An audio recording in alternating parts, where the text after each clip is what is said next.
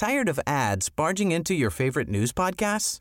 Good news. Ad-free listening is available on Amazon Music for all the music plus top podcasts included with your Prime membership. Stay up to date on everything newsworthy by downloading the Amazon Music app for free or go to amazon.com slash news ad free. That's amazon.com slash news ad free to catch up on the latest episodes without the ads.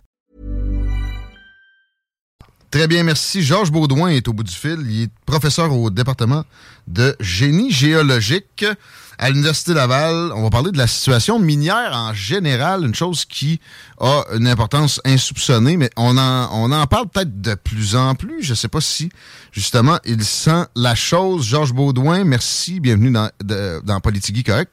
Merci d'être là.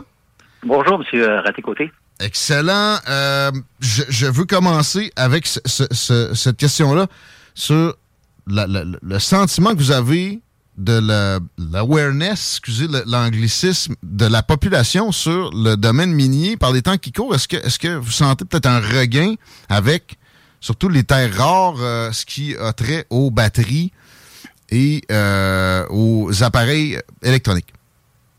Ben, c'est sûr qu'on entend beaucoup plus dans les, euh, les médias des, euh, mentionner des projets de développement qui portent sur euh, les ressources minérales et puis c'est lié avec une transformation dans l'économie qui se fait en ce moment où on, on doit découvrir et utiliser des, des, matériaux qui sont différents, nouveaux, qu'il faut aller chercher sur différents territoires, différents endroits.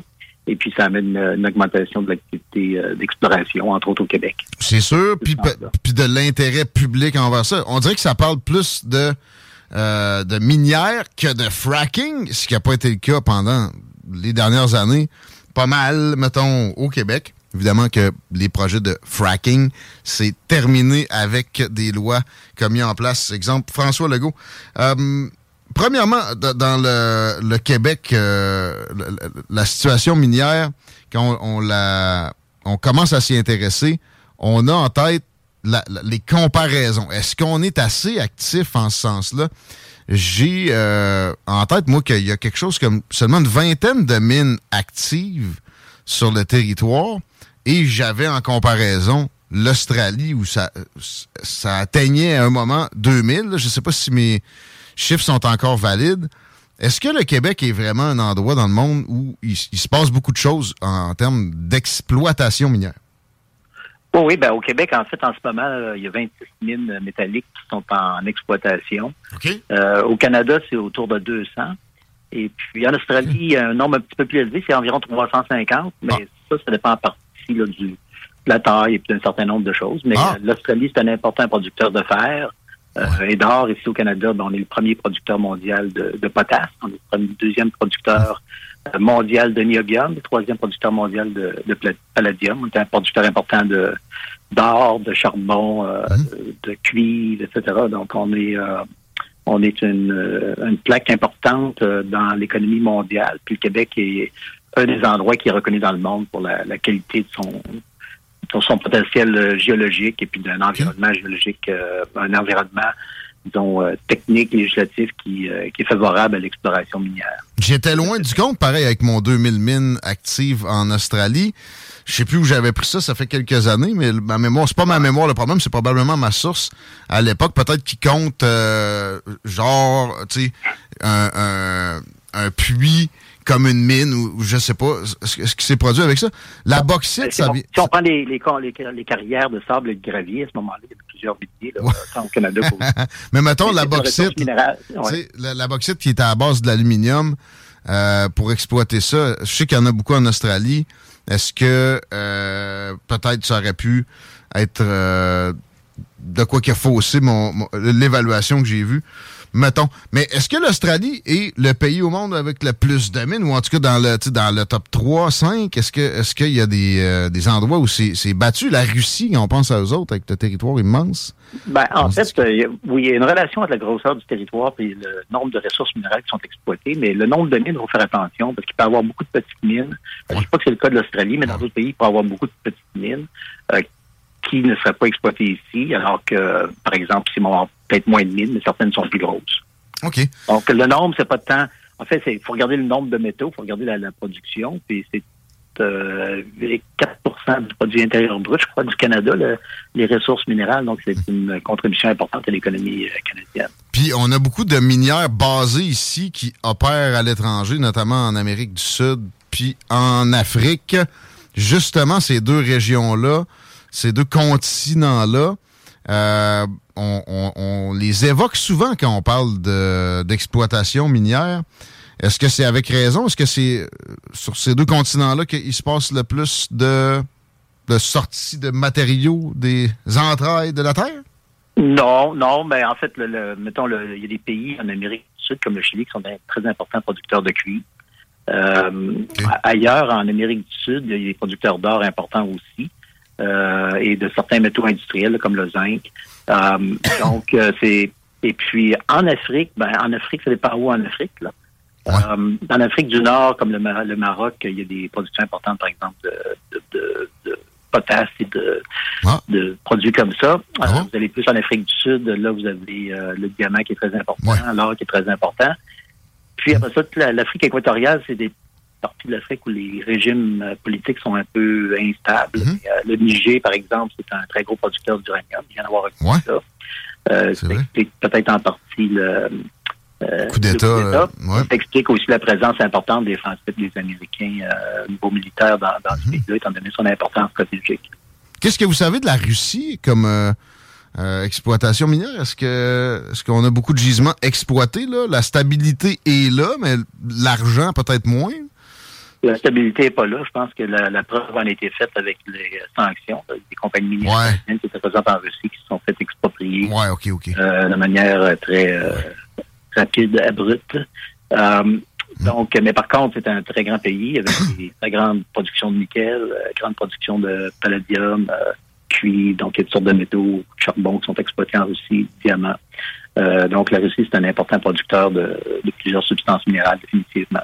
D'accord, si on se transfère un peu à l'ouest, l'Europe de l'Ouest, on a l'impression qu'il y a zéro mine de, de je sais pas, justement, l'Ukraine à, la France ou au Portugal. Euh, non, je me donc qu'il y en a quand même.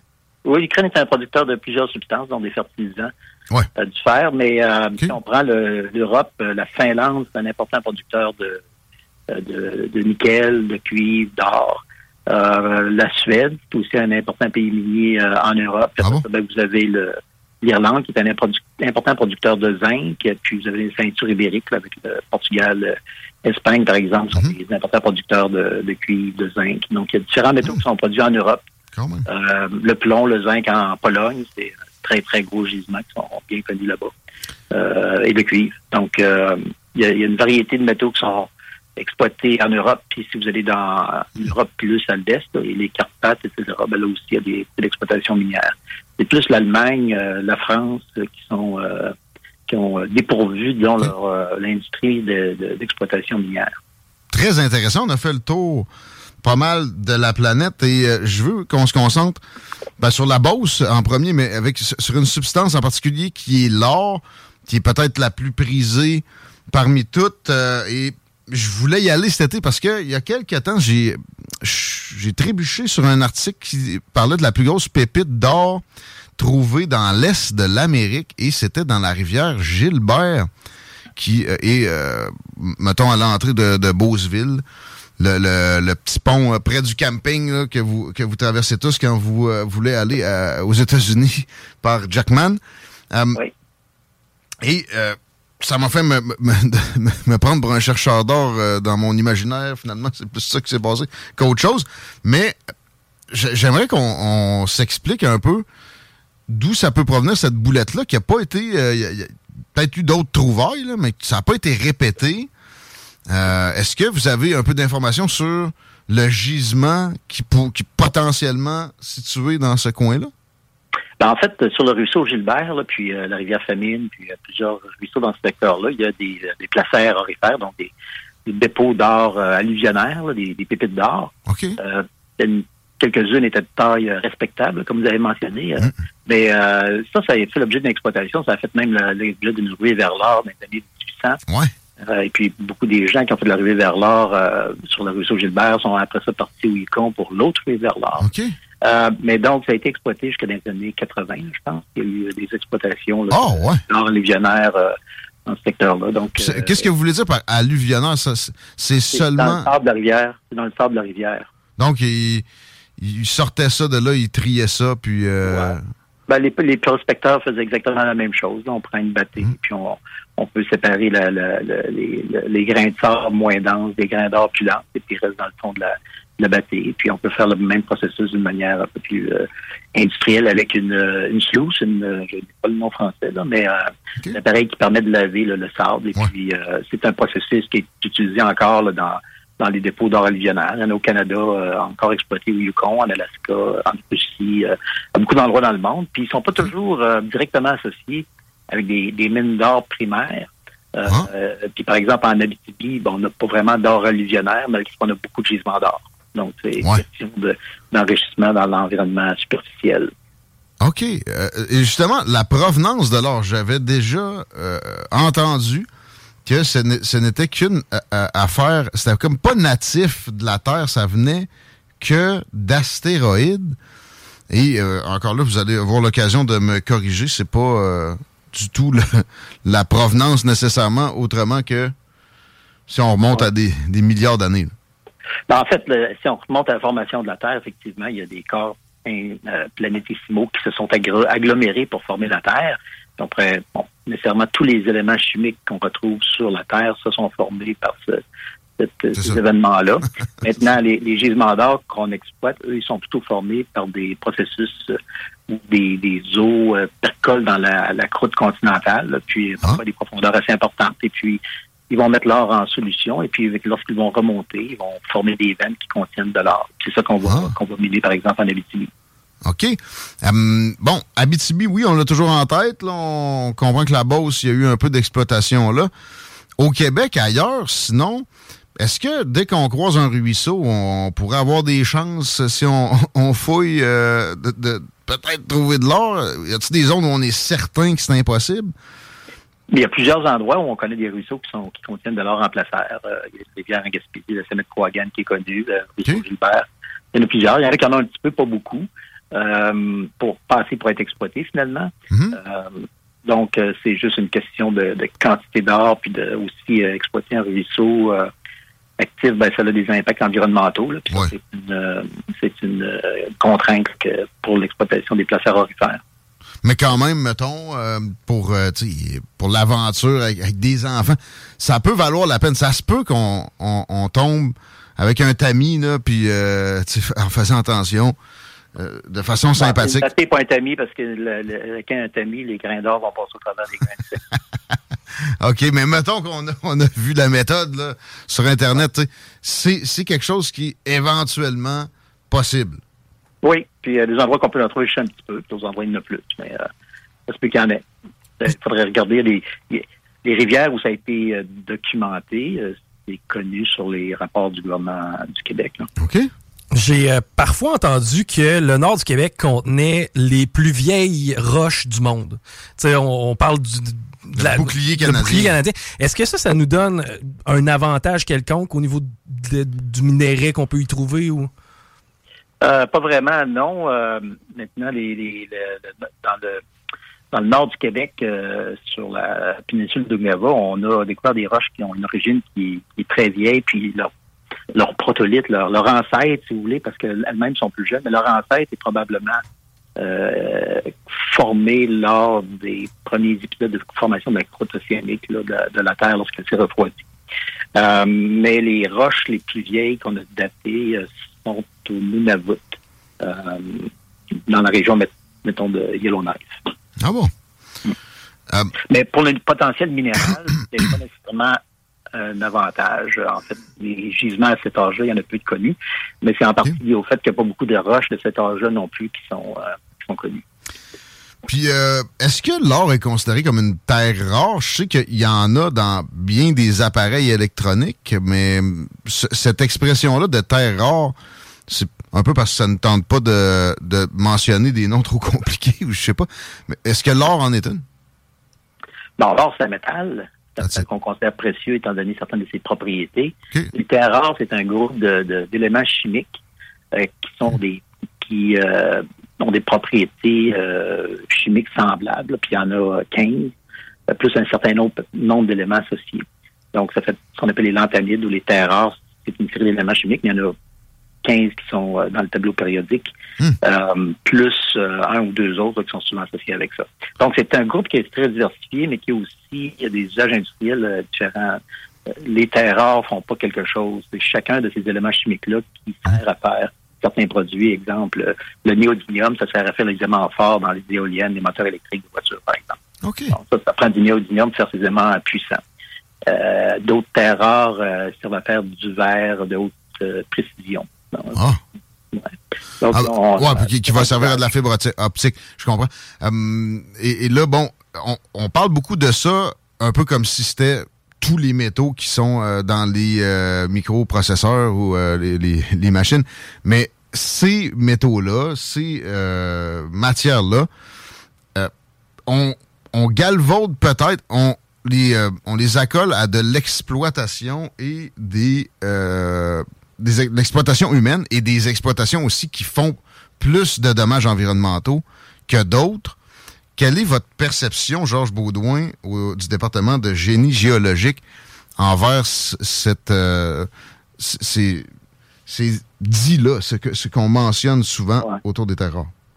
Ben, en fait, les terres rares comme telles, c'est un, c'est des minéraux qui ont, euh, en général, sont dans des roches assez euh, normales, en fait, de composition chimique. Si on compare ça, par exemple, avec des, métaux industriels comme le cuivre ou le zinc qui vont être dans des sulfures, qui vont faire du drainage mini-acide, puis donc le sous va s'oxyder puis entraîner des, problèmes environnementaux. Par contre, euh, dans le tableau périodique, les terres rares sont proches de l'uranium, donc il y a toujours des teneurs en éléments radioactifs ah. qui sont euh, plus élevés, là, associés avec euh, les dépôts de terres rares. Donc, c'est un enjeu d'entreposage de, de, ces résidus-là. C'est pas des teneurs élevées, mais c'est quand même plus élevé que le, le hmm? bruit de fond qu'on pourrait dire euh, régional. Maintenant, les, les exploitations, je pense que vous vouliez faire référence aux, euh, aux exploitations qui sont artisanales. Oui, ben, c'est souvent ça qu'on pointe. Là, on va sur les réseaux sociaux, puis là, on dit, regardez vos, vos, véhicules électriques, regardez ce que ça fait, puis là, ils montrent un enfant qui creuse avec ses mains dans un trou. Là. Non, non, mais ça, c'est de l'exploitation artisanale. Euh, ça se produit essentiellement où les, les, les, droits miniers sont, sont pas bien régulés, réglementés. Mhm. Euh, c'est généralement euh, illégal, donc c'est pas quelque chose qui, est fait selon les règles. c'est fait généralement sans l'autorisation de l'État, mais l'État n'intervient pas toujours. On a des pays où on a plus de un régime légal qui n'est pas bien, bien enclenché. et puis, bien sûr, ben, c'est artisanal, c'est n'importe quoi. Là, c'est fait par des enfants. J'en ai vu c'est des, gens dans des conditions extrêmement difficiles, euh, pas d'eau, pas de sécurité. C'est tout dans des pays qui sont relativement pauvres, puis euh, où il n'y a pas de, la loi n'est pas, est pas, est pas maintenue. C'est grosso modo, euh, vous avez ça dans, dans les parties reculées du Brésil, dans l'Amazon, où on va mettre de l'or, puis on va l'extraire avec du mercure, comme on, comme on le faisait à l'époque romaine. Ça a des impacts environnementaux importants parce que le mercure, lui, se retrouve facilement dans l'écosystème. Mais pour revenir au, euh, au problème humain dans tout ça, euh, des, des, mines artisanales dans les composantes de nos appareils électroniques, tu sais, ce serait quoi l'apport euh, ou l'apport PART à peu près? Est-ce que c'est vraiment omniprésent ou c'est marginal? Euh, j'ai pas de chiffre vraiment à mettre sur ça, mais je, ça peut dépendre de certains métaux. Mm-hmm. Certains métaux qui, comme la colombite, que, dans lesquelles il y a une partie peut-être significative ou tantalite qui, euh, qui, sont, euh, qui sont une partie significative peut-être qui est produite de manière artisanale et illégale. Euh, et ça, ça sert surtout à faire, entre autres, des capaciteurs, donc, par exemple, des flashs pour les téléphones. mais c'est pas des... par ailleurs, les terres rares comme telles qui servent à faire les, pigments qui, des écrans LCD, euh, sont produites euh, principalement, ben, en grande partie euh, en Chine. en partie parce que la Chine, avec des productions bas, réussit toujours à, empêcher l'entrée de nouveaux joueurs dans le marché. Donc, ça a été vraiment la, la raison principale pour laquelle We love our pets, but when the floor's covered in fur, that's harder to love. Eufy X10 Pro Omni Robot Vacuum has powerful 8000 PA suction to make hair vanish from floors in just one pass. Plus, the roller brush has automatic detangling for easy hands-free maintenance. Want to know more? Go to eufy.com. That's EUFY.com and discover X10 Pro Omni, the best in class all-in-one robot vacuum for only $799. Tired of ads barging into your favorite news podcasts? Good news. Ad-free listening is available on Amazon Music. For all the music plus top podcasts included with your Prime membership. Stay up to date on everything newsworthy by downloading the Amazon Music app for free or go to amazon.com slash news ad free. That's amazon.com slash news ad free to catch up on the latest episodes without the ads. Le, marché est toujours dominé par la Chine pour, pour les terres rares. Okay. Euh, maintenant, en Chine, comment que ça se produit, je peux pas vraiment euh, commenter, mais pas nécessairement, mais c'est assez évident que dans beaucoup d'exploitations minières en Chine, les euh, conditions environnementales sont pas ouais, comparables à ce, que, ce qui, fait, ce qui est fait en, au Canada, par exemple, au Québec. Puis il est question des fameux Ouïghours qui sont utilisés dans certaines autres. Alors oui, effectivement, mais la Chine, euh, c'est camouflé bien des choses. Au Québec, pour finir avec ça, pour euh, connaître un peu mieux ce qu'on peut attendre de, cette industrie-là, euh, vous, vous décririez l'avenir comment, à quoi on peut s'attendre comme euh, possibilité en termes miniers pour les prochaines années à venir au Québec? En fait, on a une grande masse continentale au Québec. Si on monte jusqu'à la pointe de la péninsule d'Ungava, et puis euh, à partir du, du nord de la BTB, c'est relativement un peu exploré. il y a des secteurs qui ont okay. été explorés, principalement proches des infrastructures de transport, là, comme la route Transit Ouais. C'est là d'ailleurs qu'on a trouvé une mine d'or, la mine euh, Éléonore, par une compagnie de Québec, mmh. à ce moment-là, Virginia. Euh, donc, euh, mais c'est ça. Donc, il, il, y a une grande surface de la masse continentale qui n'a pas été très bien euh, explorée, oh. puis pour laquelle l'information est connue avec une, une densité faible. On n'a pas beaucoup d'informations. Mmh. C'est un vaste territoire, ça prend du temps, puis ça prend des gens sur le terrain qui, qui vont le faire, puis le gouvernement a des programmes pour le cartographier, mais ça, ça, ça prend du temps, puis ça prend beaucoup d'énergie.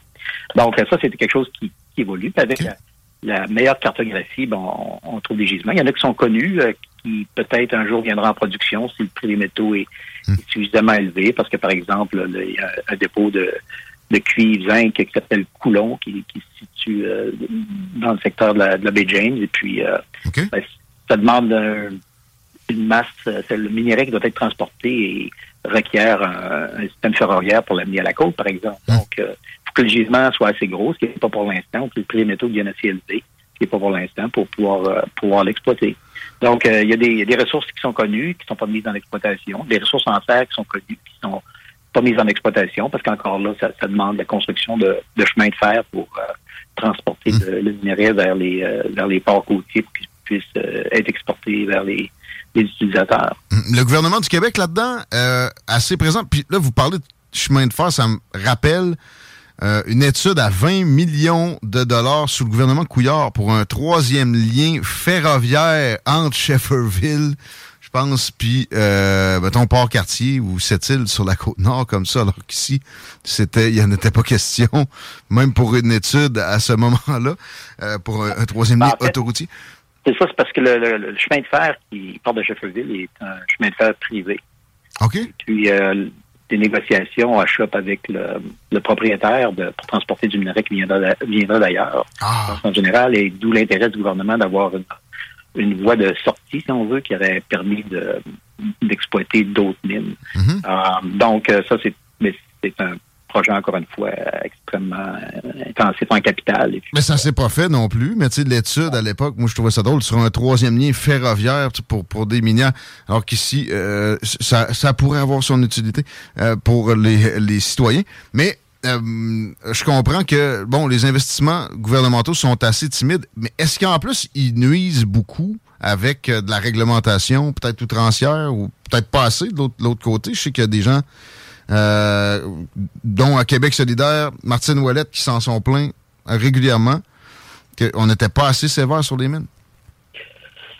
Bon, ça c'est une peut-être une question d'opinion. S'il y en a qui trouvent que c'est trop sévère, d'autres pas assez sévère, ben, c'est peut-être qu'on est plus proche du, milieu que, loin. Mais mmh. euh, au Canada, on a quand même une réglementation qui est euh, dans le haut au niveau de la, qualité de, ce qui est demandé aux, opérateurs miniers. Euh, on n'est pas on n'est pas à la traîne. Euh, et puis, euh, ma connaissance, moi, des, opérateurs miniers, des compagnies que, que, je, que je vois quand je vais avec mes étudiants faire des travaux, en général, ils sont euh, très préoccupés de d'avoir une empreinte environnementale la moins la moins forte possible. Maintenant, on ne mmh. peut pas extraire du minerai sans avoir une empreinte environnementale. Exact. La question après ça, c'est de, de le faire de la façon qui est la plus la, meilleure possible. Puis ça, ces connaissances-là, ben, ils évoluent avec le temps, avec les recherches, les travaux scientifiques qui améliore les méthodes, par exemple, de, stockage des résidus miniers, euh, de traitement des effluents pour euh, réduire l'impact puis assurer aussi la stabilité à long terme des, des, des, des, parcs d'entreposage avec des résidus miniers, qui est un des risques les, plus, les plus importants qu'on a. L'uranium, avec ce qui se passe au Niger, on va, on va finir par l'exploiter peut-être? Ah, mais ça, c'est une question politique. Euh, c'est pas une question ça serait rentable. scientifique. Euh, ben, c'est rentable pour euh, à bien des endroits. Là, puis une consommation d'uranium qui n'est pas euh, nulle, qui est toujours en croissance. Parce a des centrales de production d'énergie nucléaire qui sont mises en, production. c'est un marché qui est, qui est très très réglementé, donc c'est un marché qui est particulier, qui est particulier à ce niveau-là. Y a quelques joueurs qui s'y aventurent. On a une compagnie canadienne qui est très importante, Cameco, un français, Uranos, euh, puis après, c'est des pays comme le Kazakhstan, le plus gros producteur mondial d'uranium, qui ont euh, une production qui est peut-être en partie par des, des opérateurs euh, occidentaux. OK. Bon, c'est fascinant. Et je pense qu'on va se reprendre parce qu'on pourrait passer des heures là-dessus. C'est important, on va le faire. Georges Baudouin, c'est très généreux de, de, venir nous informer un peu, un peu plus sur le domaine. Bonne fin de journée. Merci énormément. Merci beaucoup et bonne journée à vos auditeurs. La prochaine, 16h46, on me dit que j'ai de la misère aujourd'hui sur le texto. C'est un peu vrai? Ben, c'est plus tout que tu traînes depuis 10 jours, quasiment. Ouais, mais euh, il y, a des moments comme ça où euh, il y a des addons que je me mets le pied dans la bouche trois fois, puis là, bon, m'a fait dire ça, mais c'était aussi probablement le mot que j'ai cherché pendant 30 secondes tantôt. Je sais pas trop à quel moment c'était rentré, ce texto-là. Euh, fascinant, par exemple, c'est extrêmement important qu'on s'occupe de ça. Puis tu sais, il l'a dit, c'est 26 mines en activité seulement au Québec. Ça doit être plus que ça. Puis, euh, tu sais, lui, il veut pas rentrer dans la politique, mais moi, je pense que le gouvernement a un rôle à jouer pour qu'on améliore la chose. Ça, c'est de l'argent frais dans notre économie. Puis c'est avec des moyens qu'on va être capable de protéger davantage d'environnement on a François Lapointe tantôt qui va nous parler de réserves qui ont été créées récemment. C'est un, phénomène très rare, mais ça coûte justement de l'argent. Euh, mettons qu'on investit à la place dans des batteries pour un start-up euh, d'un autre pays. On va dans la, zone où il a parlé, où on connaît très peu de choses sur ce qu'il y a comme gisement potentiel. On bâtit une route ou un, chemin de fer direct là pour, euh, en premier, exploitation touristique. Touristique? Oui, parce que moi, le Grand Nord, j'ai jamais compris pourquoi on on n'envoyait pas un peu plus de, notre propre monde là, mais aussi d'accueillir des gens de l'international. C'est extrêmement dépaysant, la toundra, puis il y aurait moyen d'avoir des infrastructures qui, en soi, avec les paysages, amèneraient bien du monde. Fait que là, un coup que tu as, fait le, transport pour le tourisme, ben, tu t'en sers. T'as-tu vu ce qu'il a dit? Il y a une route qui a été bâtie là, puis ils ont trouvé un gisement d'or. ouais, non, c'est clair. Carré. Eh ben, c'est clair que c'est pas assez prospecté. Là. Je veux dire, le, nord du Québec, là, Carly, qui fait juste checker la, tête, de, la tête de chien. tu vois bien qu'il y en a une grande partie qu'on va pas exploiter. Maintenant, on n'est pas capable de toute façon de s'y rendre dans le nord du Québec pour la mm. majeure partie. Effectivement, d'avoir un chemin de fer qui s'y rend, je pense pas que ce serait. En fait, il se repérait lui-même. Puis une route aussi. Euh, moi, je veux pouvoir. Ben, une route a besoin de beaucoup d'entretien. Un chemin de fer, je, veux dire. c'est un peu mieux. Mais en même temps, les deux vont ensemble. tu, tu fais une servitude, finalement, puis peut-être que tu vas pouvoir passer aussi de, l'électricité éventuellement. Il faut l'exploiter, notre territoire. C'est bon pour le, euh, futur, c'est bon pour l'économie. Euh, puis, sérieux, c'est plus qu'immense. Il y a combien de fois la France qui rentre dans le territoire du Québec? 7, 8. Une route qui part du sud, où on est, là, puis qui s'en va direct dans le nord. Pour le tourisme, ça serait magique, ça. Ben, ça serait, ça serait intéressant. Ça serait intéressant. Reste à voir euh, après ce que ça, coûterait. Ben, c'est sûr que ça serait pas donné. Euh, mais en même temps, ça, fabriquer des routes de même, ça, ça me semble être plus à notre portée que des ponts. On a de la misère ou, de, ou de creuser des tunnels aussi. On a de la misère avec ce genre de patente-là, mais une route, tu sais, de couper des arbres puis de mettre de la garnotte, on l'a fait pas mal. Ben, oui, écoute, juste le temps des barrages. Là, euh, D'ailleurs, je sais pas s'il y a moyen de passer sur des chemins qui ont déjà été faits aussi pour pouvoir s'y rendre sur un. Je me rappelle plus du coût de l'autoroute du parc. C'était quelque chose comme un milliard. Euh, pas besoin d'une autoroute dans le cas qui nous occupe. Là. Ouais, là, ça, peut rencontrer, c'est bien correct. Ouais, puis à un moment donné, ça devient assez plat. Euh, ouais, ben, il n'y a, a, pas non plus de dénivelé terrible. Puis on la déneige pas. Ben, comme je t'ai dit, là, tu, priorises le chemin de fer qui selon. Puis j'avais déjà regardé des reportages par rapport à ça et euh, dans le nord du Québec actuellement, là, on donne des terres. C'est comme, euh, man, voici une terre pour toi, mais à condition que tu y ailles X nombre de fois par année et que tu t'en occupes. La 138 monte déjà, qu'on m'écrit. Non, euh, la 138. Tu sur le long du fleuve? C'est ça. Tu montes, ça monte un peu. non, mais moi, je parle du fleuve, là, perpendiculaire, direct vers la, tête euh, de la, la, la, crête de la tête de chien. Longava. Tu t'en es allé passer par Mistassini, qui était probablement un lac merveilleux, mais que personne ne peut voir. Exact. Que c'est Guillaume Couture qui a découvert, d'ailleurs. By the way. Ah, il, y a certainement, de quoi à faire là. là. Ouais. Parlant de transport, on revient dans la région de Québec. À 16h51, je voulais parler d'une enveloppe que j'ai reçue à la maison qui venait du gouvernement. J'aime pas ça, tu sais que j'aime pas peur. Ah ouais, toi, euh, la, euh, phobie administrative. phobie administrative.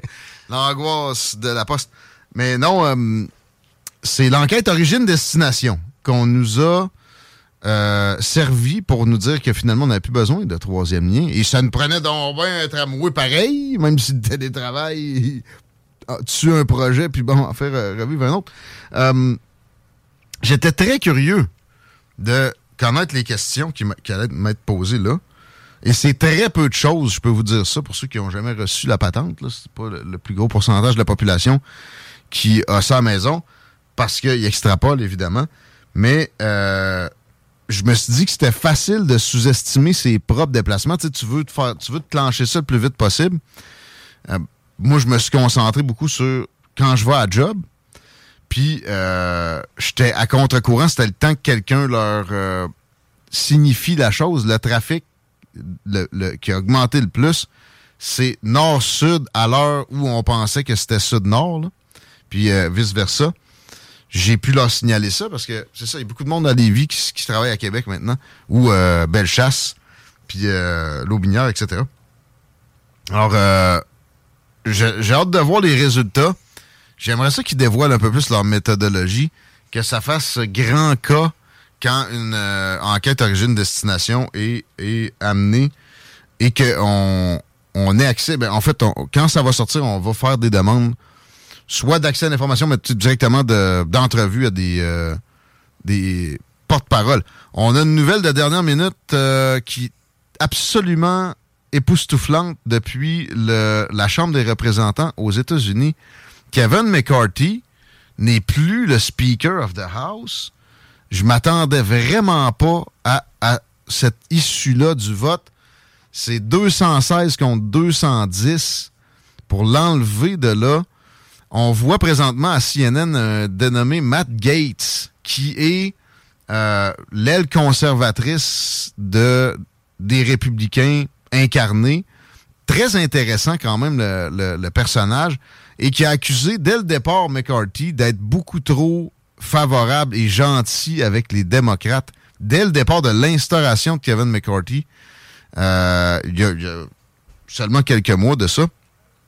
Et là, c'est lui qui a, trigger la motion qui euh, demandait son départ. Mais moi, j'étais comme lui, impossible que ça, amène vraiment quelque chose de, probant. Il y a juste une douzaine d'alliés, dont euh, l'autre niaiseuse euh, Marjorie Taylor Greene. Finalement, ça a marché. J'en reviens pas. J'ai hâte de voir la suite de ça. Les démocrates vont faire leur chou gras probablement, mais en même temps, dans les coulisses, je suis pas mal certain qu'ils sont assez euh, mécontents de la patente parce que effectivement, il leur a donné des, euh, des passes droits à certaines occasions, notamment récemment, tout le monde parlait de la, le shutdown du gouvernement, OK? Ça, revient souvent, mais là, l'aile droite disait on faut qu'on arrête parce que finalement, il, rajoute toutes sortes de dépenses complètement farfelues là-dedans. on est obligé de dire oui, sinon on a l'informe euh, d'avoir fait fermer le gouvernement on arrête de se faire jouer cette game-là, ça va faire, on le fermera le gouvernement, ça sera pas la fin du monde. en passant, fermer le gouvernement, ça veut dire que les pays sont gelés. Ça va pas mettre le pays à terre en dedans de trois semaines. Le monde, ils sacreront pas leur job là pour ça. Ils vont continuer à la faire, puis ils vont avoir, ils vont avoir un rétro. Puis oui, ça va donner des problèmes économiques. Oui, ça fait mal paraître les États-Unis. Mais à un moment donné, aussi, d'envoyer des centaines de milliards à l'Ukraine, ça peut faire mal paraître les États-Unis auprès de pas mal de yeux sur la planète. Euh, surtout quand leur frontière au sud, ça c'est un argument typique populiste présentement, est pas respectée. Mais c'est pas farfelu non plus que de dire une telle chose. Et là, dans le dernier deal qu'il y a eu, Kevin McCarthy s'est entendu secrètement à la dernière seconde avec les démocrates pour que le financement à l'Ukraine soit quand même intégré dans le, budget et que euh, sans que ce soit écarté, on puisse éviter le shutdown. C'est ce qui avait triggered Matt Gates et sa gang de demander son départ. J'étais certain que ce serait sans suite c'est réglé. C'est pour ça que vous voyez le personnage en question présentement avec une espèce de. au moins une centaine de micros autour de la tête. le pays entier veut sa petite part. Le gars est présenté comme tout ce que vous avez de East euh, par des gens justement à CNN, MSNBC, NBC, euh, nommez-les. Mais moi, personnellement, je me suis attardé à son cas un peu. Il est intéressant. Jugez-le pas trop vite même si vous êtes sympathisant républicain, je voyais des, des Newt Gingrich de, ce, monde, des, des, des gens de l'establishment qui ont essayé de s'en dissocier récemment, mais qui finalement sont quand même l'establishment. Parce que c'est pas à mode, mais ils sont, sont pas capables de, de, changer leur nature non plus. Et euh, l'attaquer. Et c'est une grosse défaite pour eux autres aussi. C'est une défaite pour les démocrates. C'est une victoire pour Donald Trump. Matt Gates est un allié indéfectible du gros orange. Euh, un gars comme Vivek Ramaswamy aussi, je pense, qui est candidat à la présidentielle pour les républicains présentement, doit être assez content de voir ça. J'ai euh, j'ai hâte de voir la suite. Là. Je commente à chaud, mais c'est quelque chose euh, c'est quelque chose de particulier. En plus, à un an des élections présidentielles, les vraies, c'est novembre 2024. Un rebondissement comme ça aura des effets insoupçonnés aujourd'hui. Euh, et par contre, ça me fait me dire, on n'a pas fini de voir des solides rebondissements dans la prochaine année en termes de politique américaine. Exemple, est-ce que Biden va être exclu? Quand Biden va être exclu? Robert Kennedy Jr. se présenterait comme indépendant. Je pense que c'est aujourd'hui? Ben, t'as peu, comme indépendant, c'est quand la dernière fois qu'un indépendant a passé à la présidentielle américaine? Jamais. Mon, euh, mon idole de ces temps-ci, Teddy Roosevelt, qui d'ailleurs a créé des belles aires protégées. On va y arriver dans quelques minutes. C'était lui qui s'était battu avec l'ours ou? Euh, lui, euh, épargné un bébé ours. OK, ouais. Mais lui, il s'est battu avec un d'autre qui voulait tirer dessus. Oui. Il l'a knocké. tu aller dans un duel avec un gars? Non, paf!